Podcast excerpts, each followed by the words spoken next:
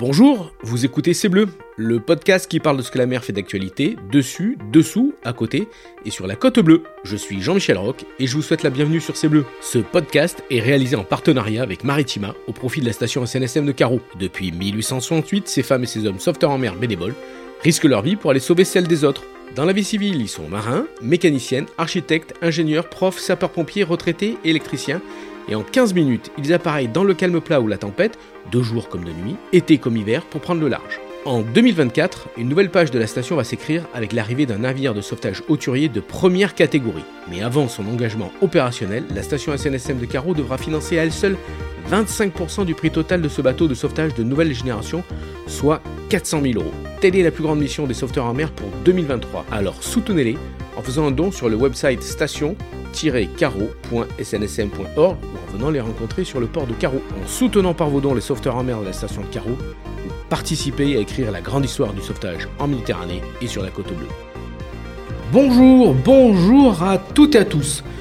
Bienvenue sur C'est Bleu. Tout le monde l'a déjà vu, euh, ce panneau hein, dans tous les ports de France, pêche interdite. L'objectif est de mettre fin au conflit d'usage entre les pêcheurs de loisirs, usagers de ports et les riverains. Mais pas que. Les ports sont de véritables havres de paix pour certaines espèces qui aiment y séjourner, comme les muges ou les dorades. De nos jours, grâce à l'amélioration de la gestion portuaire et la qualité des eaux portuaires, les ports deviennent de véritables lieux d'incubation et de nurserie. Petit poisson deviendra grand. C'est ce qu'on va voir aujourd'hui dans C'est Bleu avec nos invités et nous sommes en compagnie de...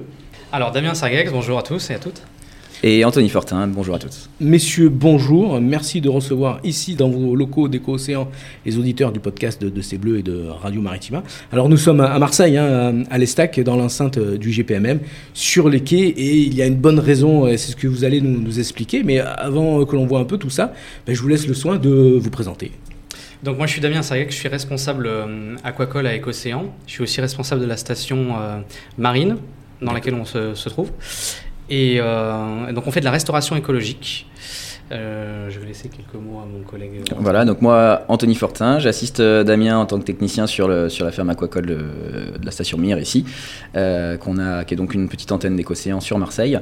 je suis également plongeur professionnel pour, pour Écocéan et j'ai aussi un petit volet vidéaste. Donc voilà, on est multitâche chez Écocéan. Il faut savoir tout faire, c'est ça? Il faut savoir tout faire. Exactement. Alors c'est une entreprise de la tech, hein, de la blue tech.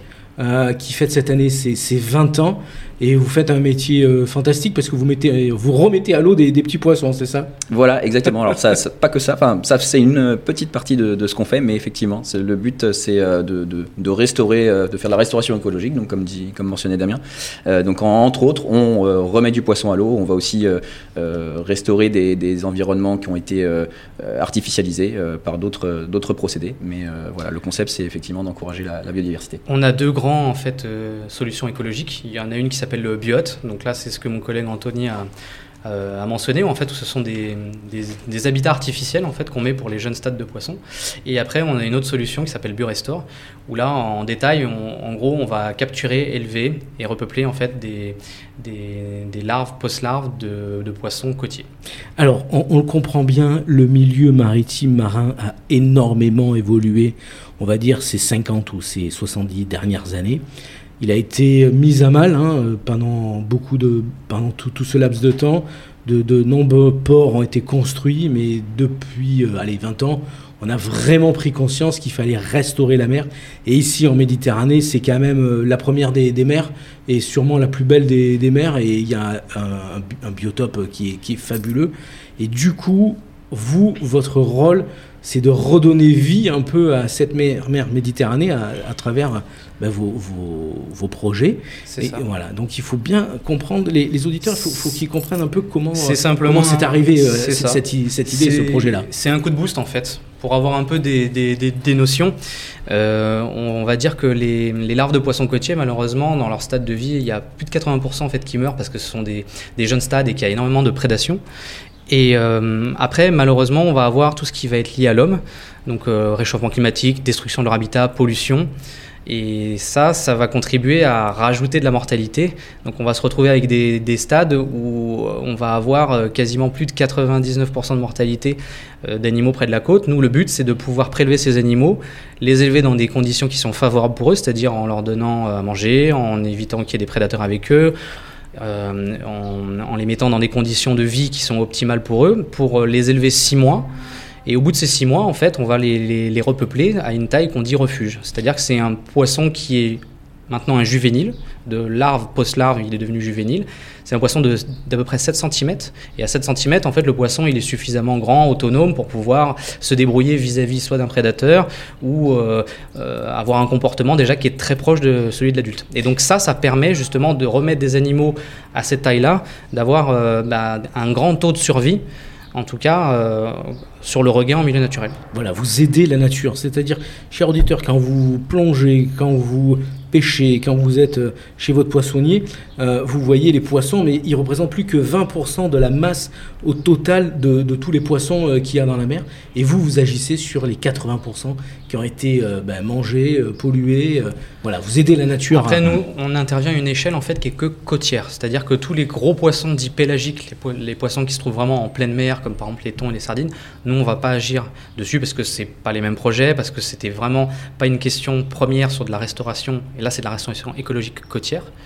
Et euh, donc voilà, on a ciblé vraiment ces familles de poissons qui sont très larges et qui sont aussi très importantes. Et oui, dans la chaîne alimentaire. Exactement. C'est super important. Alors, j'ai eu la chance de visiter euh, vos labos, parce que là, on est vraiment sur, sur du prototype, sur du labo, dans des conteneurs enfermés, et, on a la chance de voir des, choses que bah, le commun des mortels ne, verra jamais.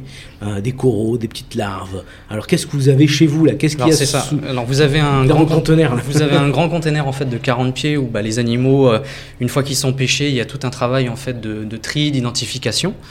Euh, donc ça, c'est ce qui va vraiment concerner les, poissons sur ces six mois d'élevage. Alors comment, comment vous attrapez ces petits poissons? Alors, Vous leur mettez du sel sur la queue? Alors non, pas du tout. Là, c'est vraiment, euh, on va dire, il y a une, il y a une techno, hein. il, y a, il, y a, un filet, en fait, un piège lumineux qui est breveté.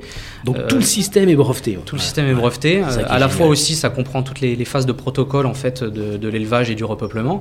Et donc en gros, en fait, ces, ces, ces larves, ces post-larves sont, sont capturées via un piège lumineux. Euh, donc elles vont être attirées, vont rentrer d'elles-mêmes dans ce piège-là. Et donc nous, on travaille avec des pêcheurs petits métiers. Euh, donc on les rémunère pour poser ces pièges-là. Et donc après, une fois que les animaux ont été capturés euh, la nuit, le lendemain matin, ils nous amènent les animaux avec, dans une grande glacière. Et nous, on va avoir justement cette phase d'acclimatation, de tri, d'identification dans la mesure du possible, puisque après on travaille sur des stades qui sont petits. Hein. On peut avoir des, des, poissons à des états larvaires qui font 5 mm. Après en moyenne c'est plus dans les 15-20 mm, mais voilà, il y a tout un tri d'identification à faire. Comment on reconnaît une dorade, d'un muche, d'un loup à ce Un 5 mm c'est petit. Hein. Oui, bien sûr. Après on a quand même une expertise pro bah, de 20 ans, hein, et on a aussi des, des guides d'identification qu'on a pu établir avec différents partenaires, comme par exemple le CREM, qui est l'université de Perpignan, qui est, qui est à la pointe en fait dans, ces stades de vie de poissons, euh, des, le CNR euh, donc voilà, on a, on a quand même un guide d'identification qui peut, qui peut nous seconder à la fois sur euh, une partie, j'allais dire, visuelle, mais mm-hmm. aussi sur des, informations sur des recrutements. C'est-à-dire, bah, tiens, on sait de, de tel mois à tel mois, on va capturer telle espèce et pas d'autres. Donc tout ça, c'est des informations qui nous aident justement à identifier euh, des, des, animaux qui sont très petits. Alors, avec votre filet CARE, Vous, vous faites un peu la, pluie et le beau temps, on va dire comme ça, parce que vous remplacez la lune, parce que les poissons... en fait, c'est ça, c'est que c'est un piège lumineux, en fait, qui, pour augmenter son efficacité, est placé quand il n'y a pas de lune. Donc c'est la nouvelle lune ou la lune noire. Et nous, on va essayer de pêcher aux alentours de cette lune pour justement bah, optimiser la, capture et la quantité de larves qui peuvent être attirées par cette lumière. Alors, une fois que vous avez trié et sélectionné ces, poissons, vous les mettez dans des, dans des bacs. Alors, euh, c'est sympa parce que ce sont des tout petits poissons, donc euh, ça sert à rien d'avoir. C'est ça. Et donc, euh, c'est facile à, nourrir. Et encore, le mot facile est très compliqué parce qu'il y a des tuyaux de partout, des filtres de partout. on essaye de recréer la nature, donc on est dans un élevage. C'est vrai que, comme vous dites, on a des systèmes de filtration, de stérilisation de l'eau pour vraiment bah, se, caler. On, pompe de l'eau de mer naturelle, hein, on est d'accord. Mais après, en élevage, on est en circuit fermé, donc c'est comme un grand aquarium, on va dire. Et donc pour pouvoir éliminer les déchets et puis pour proposer et en tout cas maintenir une qualité d'eau euh, optimale pour nos animaux, on a ces appareils qui vont voilà, aider à épurer. Euh, et à filtrer l'eau. Alors pour les, auditeurs qui nous écoutent, on n'est pas du tout dans l'aquarium de monsieur et madame tout le monde. Hein. On est dans un milieu scientifique avec des protocoles bien établi, c'est ça hein? C'est ça. Alors, on, comme on travaille en fait avec des animaux sauvages, donc on les capture sauvages et on les maintient. Euh, il faut les rendre sauvages. Il faut les garder sauvages, en fait, c'est le but. Euh, donc, on a des protocoles de non-domestication. Euh, ça peut aller en fait à des heures de, dans la journée qui sont différentes d'un jour à l'autre. Euh, il y a toute une étape aussi pour éviter de les domestiquer, mais aussi dans le sens où qu'il y ait une présence humaine. Euh, et puis après, on essaye évidemment de varier au plus l'alimentation, euh, à la fois sur des choses où on va gagner de la croissance via du granulé, mais aussi avec des proies vivantes, avec des pâtés qu'on peut faire maison ou avec des aliments surgelés. Tout ça, en fait, pour répondre à des régimes alimentaires qui sont divers et variés en fonction Bien des sûr. espèces qu'on est amené à capturer. Et une fois qu'ils sont petits, de, qu'ils sont devenus grands, euh, à quelle taille vous les relâchez Donc on les taille, on les, on les, on les relâche pardon, à une taille de 7 cm. Donc ça c'est une taille qu'on a nous estimée où l'animal en fait il est considéré déjà comme un juvénile. Donc un juvénile c'est un adulte miniature mais qui est sexuellement pas mature, mais qui en revanche a euh, bah, déjà le comportement d'un adulte. Il, qui il a toutes des- ses chances dans la il- nature. voilà, il a toutes ses chances dans, la nature, exactement. Et donc, euh, vous les mettez au fond de l'eau euh, sur vos fameux bio-huts, on va, on va parler après. Alors c'est ça, Et- en fait c'est une partie, c'est une, euh, on, relâche pas les poissons au bout de six mois d'élevage euh, comme ça à la mer. On a tout un protocole et donc euh, effectivement euh, on utilise les biotes en tout cas pour, pour les repeupler, mais c'est pas l'utilité première du biote. Et donc les animaux en fait on va les mettre sous des espèces de grandes cloches qui vont permettre aux animaux à la fois de limiter leur stress mais de se réacclimater en fait à la grande bleue, c'est-à-dire qu'ils vont pouvoir bah, se réimprégner en fait du bruit et des odeurs. Et en fait cette phase-là, qui dure en gros toute une, journée, toute une nuit, elle est ultra importante dans notre protocole parce que les animaux ils vont vraiment pouvoir s'acclimater en douceur. Et ça, ça va contribuer justement à limiter le stress. Et, euh, une fois qu'on les libère le lendemain, euh, on a des grands taux de, de survie évidemment, Euh, mais c'est très important en fait de passer par cette étape. Et ensuite, vous utilisez la fameuse bio-hut. Euh, Alors, je me tourne vers Anthony. Qu'est-ce que c'est qu'une bio-hut Une hutte euh, pour poissons, en grosso modo, Voilà, c'est ça? une hutte de biodiversité, Voilà. d'où le bio-hut. Euh, bon, dans votre introduction, vous aviez dit un truc euh, intéressant, c'est que euh, dans les ports, on, on peut voir euh, beaucoup d'animaux, euh, des muges, etc., des, des gros animaux.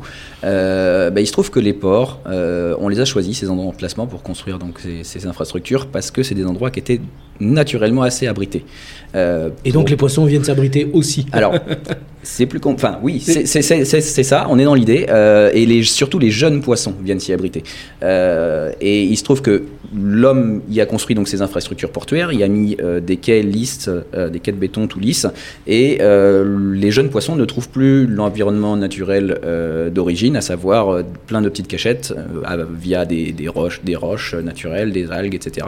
Ça, c'est quelque chose que le, le- le poisson va plus retrouver dans l'environnement. Il va se retrouver face à un quai en béton et il va se retrouver aussi face euh, aux gros muges, mais aussi aux gros loups.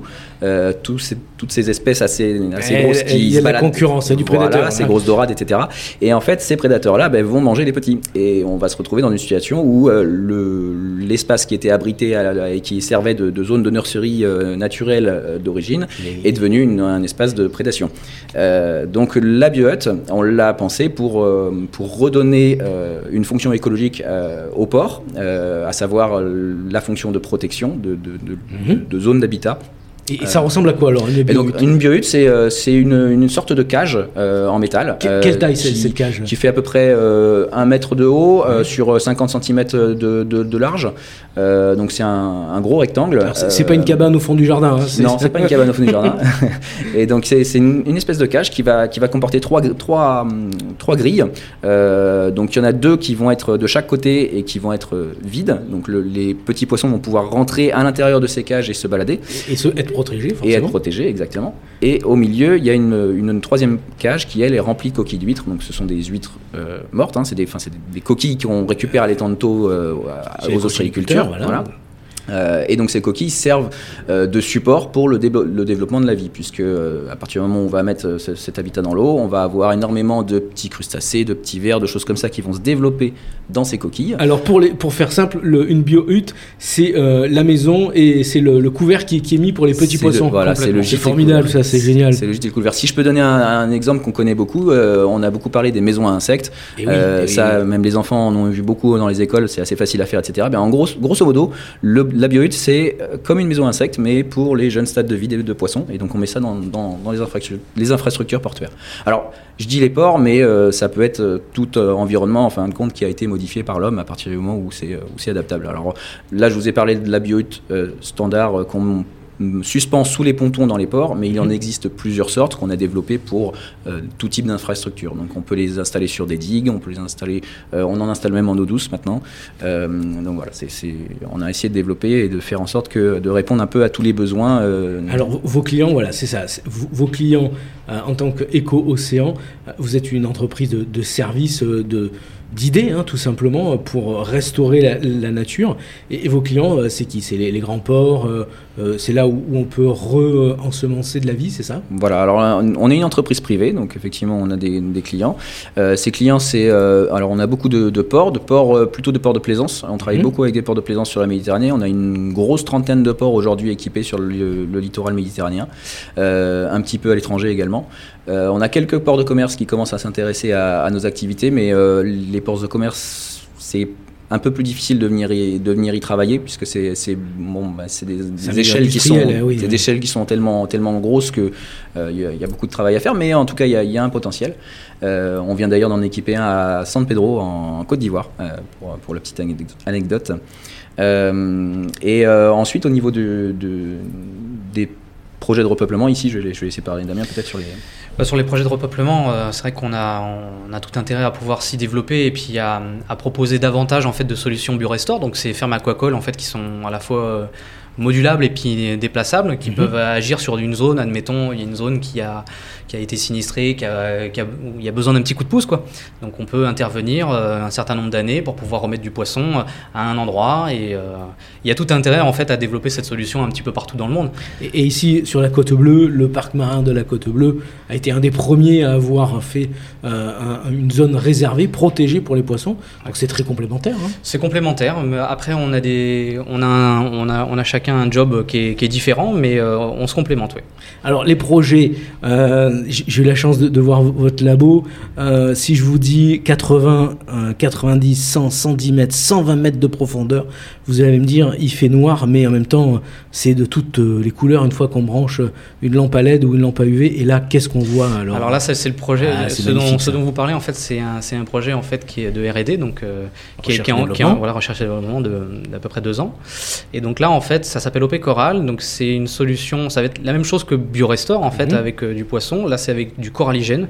Donc le coralligène, c'est quoi? C'est un écosystème euh, bah, qui est endémique de Méditerranée et qui est, et qui est, euh, qui est bien complexe d'ailleurs, qui regroupe plusieurs espèces. Donc euh, ça peut partir des éponges à, des coraux mous, des coraux durs, des, des, gorgones. ça, ça filtre l'eau, ça la purifie. C'est alors en partie, mais c'est aussi un rôle de nurserie en fait pour, les, pour les poissons aussi. Donc évidemment, si ça s'est détruit, c'est abîmé, bah, il y a un impact derrière après sur les animaux qui, qui vivent dedans. Et donc nous, le but, ça a été de, en collaboration avec Andromède, de pouvoir prélever en fait des, géniteurs de certaines espèces, de pouvoir les bouturer en fait en ferme et après les, remettre en fait sur des, sur des sites qui sont euh, propices à un développement d'écosystèmes coralligènes, mais dont la nature aurait mis des années. C'est-à-dire que on est, on va dire pour avoir un peu une échelle d'idées sur des, vitesses de croissance, les coraux qu'on voit dans les reportages euh, de grandes barrières de corail où on va avoir des colonies qui peuvent grandir au plus vite 1 cm par mois, là on est sur des animaux de profondeur pardon, et qui vont euh, grandir entre 1 à 3 mm par an. Donc là, les colonies que nous, on a actuellement, c'est des colonies qui ont plus de 100 ans. Vous avez des, vieux pépères et des vieux mémères qui, un peu ça, qui, ont 120 ans dans vos euh, aquariums. C'est magnifique, ça. Et, donc, ils ont déjà vu bah, toute l'histoire de, la Méditerranée, presque. quasiment, quasiment. Alors ça, c'est un projet encore un peu top secret, mais bon, euh. On a un projet de repeuplement pour fin d'année, et puis euh, après, il y a évidemment tout un suivi. Hein. Les animaux, ils vont, être, ils vont être refixés, et après, il y a tout un suivi de croissance après en milieu naturel. Quoi. Alors ça c'est pour tout l'aspect on peut dire opérationnel, mais aussi chez Eco-Océan il y a un aspect éducation, sensibilisation de la jeunesse qui est très important aussi. Tout à fait, exactement. Donc, euh, au travers des, de, nos clients avec qui on travaille, notamment sur les projets biohut, donc euh, tous, les, tous nos ports euh, qu'on a équipés en biohut, on propose plusieurs actions de sensibilisation. donc, on fait venir des scolaires sur les zones portuaires et on va faire une journée d'animation avec les enfants. donc, on les sensibilise aux actions liées à l'environnement, donc surtout au niveau de la, restauration écologique. Qu'est-ce que c'est à quoi ça sert, euh, pourquoi on le fait, euh, et quels sont les dangers euh, ou quelles sont les, contraintes auxquelles font face les, jeunes poissons quand ils arrivent sur le, sur le littoral aujourd'hui. donc on les sensibilise à ce sujet-là, et on a aussi une une seconde phase où on va sortir un biohut de l'eau, on va ouvrir le biohut et on va montrer aux enfants euh, vraiment ce qu'il y a dans, le biohut. Il y a de la vie, hein, chers auditeurs, si vous avez, la chance de, manger des huîtres ou, des moules, euh, prenez juste une huître et vous allez voir sur, euh, qui sort de l'eau, hein, évidemment, vous allez voir sur sa carapace, il y a un- une vie qui déborde rien que sur quelques centimètres carrés. Bon ben voilà, sur ces recommandations-là, ben nous, euh, SNSM, on va vous faire aussi les nôtres. Euh, la pêche dans les ports, je l'ai dit, euh, vous avez compris, c'est interdit, plus ou moins toléré, mais bon, de nos jours, on, évite de pêcher euh, dans les ports. Et puis aussi, on pêche un poisson qui est à la bonne taille, à la bonne saison. On ne va pas s'amuser à attraper des petits poissons. Euh, S'il vous plaît, pêchez de façon euh, intelligente et attrapez des poissons à la bonne maille. Ça s'appelle la bonne taille des poissons, c'est une maille de, de poisson. Voilà, on arrive à la fin de ce magnifique podcast. hein. On, a, on a plein de couleurs dans, les yeux. Votre meilleur souvenir, on termine toujours ce, ce podcast sur meilleur souvenir, une recommandation. Euh, Damien, Anthony, qu'est-ce que vous avez euh, Bah, Il y en a tellement là. Écoutez, en, en commun, si je prends la parole, c'est, on en discutait tout, tout à l'heure, Ouais. c'est, euh, bah, nous, c'est l'aboutissement en fait d'un, cycle, donc ça va être les repeuplements concrètement. C'est des animaux qu'on a, qu'on a élevés, qu'on a identifiés, qu'on s'est occupé pendant six mois. Donc le fait de les remettre à la mer avec notre protocole, c'est vrai que on a la partie plongée qui est évidemment aussi sympa. Euh, c'est, voilà, un aboutissement et puis euh, on est quand même fier après euh, de, voir les animaux euh, retourner en pleine mer et c'est une, une fierté et puis on sait qu'on a fait du bon travail. Anthony, pareil. Ouais, exactement. Le- les, les phases de repeuplement, c'est quelque chose d'assez euh, Magique, hein. C'est magique, ouais, ouais, tout à fait. Euh, surtout que ça fait quand même quelques années qu'on en, fait maintenant. Donc euh, on est à une trentaine, 30 000 poissons, il me semble, à peu qu'on ouais. a relâché sur quelques années là. Euh, donc ça commence à faire un paquet. Ah oui, c'est un beau, euh, euh, bah, beau filet de Voilà. poisson. hein. Exactement. Euh, et au niveau des recommandations, euh, est-ce que- si est-ce je que- peux- est-ce qu'ici vous embauchez Est-ce qu'il y a des petits jeunes qui sont, qui sont au taquet, là, qui veulent tous faire comme le commandant Cousteau euh, Ah oui, oui, oui, on en a. euh, On, on- on a besoin régulièrement en fait d'avoir des stagiaires. Donc chaque année, on embauche euh, dans, dans l'équipe euh, d'aquaculture à Marseille euh, un jeune. Donc euh, voilà. Plus d'infos sur euh, écocéan.fr, c'est ça? C'est ça. Voilà, un livre peut-être à, à nous euh, conseiller. Vous parliez de Laurent Balesta, Voilà, qui est un célèbre venir, ouais. biologiste, photographe, avec des photos euh, magnifiques. Exactement, donc j'allais y venir, on parlait des, des- notamment des, des récifs profonds en Méditerranée, euh, du coralligène, et bien euh, justement Laurent Molesta a pas mal travaillé dessus, et il y a un super reportage qui est sorti euh, il y a deux ans, si je dis pas de bêtises, où à l'aide d'une plateforme de- de- d'exploration euh, sous-marine industrielle, il va explorer ces, ces grands fonds, ces, ces superbes récifs coralliens, coralligènes de, de- de Méditerranée. Ils ont fait tout le, le tour de, de la façade méditerranéenne de la France en partant de Marseille et en revenant à Marseille, en allant jusqu'à Monaco, si je crois bien. J'ai ces Exactement. c'est fantastique. Ils ont fait des images donc euh, ça c'est vraiment, vraiment à voir. Damien, Anthony, merci beaucoup. Vraiment, c'était un super podcast. Euh, bah, vous avez une passion, ça se voit pour les, pour les petits poissons qui, qui, qui vont devenir grands, hein, qui ont une future vie euh, entre vos mains, si je vais dire comme ça. Alors, si les métiers de technicien aquacole hein, vous intéressent, je vous invite à pousser les portes d'un lycée maritime ou à contacter EcoOcéan à travers le site internet, je le répète, écoocéan.fr, c'est ça? Écocéan.fr et vous avez un second site qui s'appelle Je repeuple la mer. Super. Voilà, si vous êtes euh, une maîtresse, un professeur d'école, si vous avez envie de- de- d'amener euh, vos enfants sur les pontons et, et leur expliquer euh, comment les petits poissons vont devenir grands, c'est magnifique. C'est- poétique. Allez, n'oubliez pas d'aller soutenir avec euh, Radio et TV Maritima les sauveteurs en mer, avec vos dons sur le site station-caro.snsm.org. Vous pouvez aussi venir nous rencontrer à Carreau tous les samedis matins. On est sur le port, c'est facile à nous trouver. On est à côté du marché aux poissons à Carreau. on fera visiter notre bon vieux cet été euh, SNS 73. Allez, on se retrouve dans 15 jours pour un nouveau podcast de C'est Bleu avec un nouvel invité. Damien Ansargueil et Anthony Fortin, merci encore d'avoir. euh, bah, pas- nous, Merci à vous. Voilà, merci de montrer vos aquariums et, et vos laboratoires. C'était C'est- avec plaisir. c'est- Je vous souhaite bon vent et bonne mer. À bientôt. Merci beaucoup.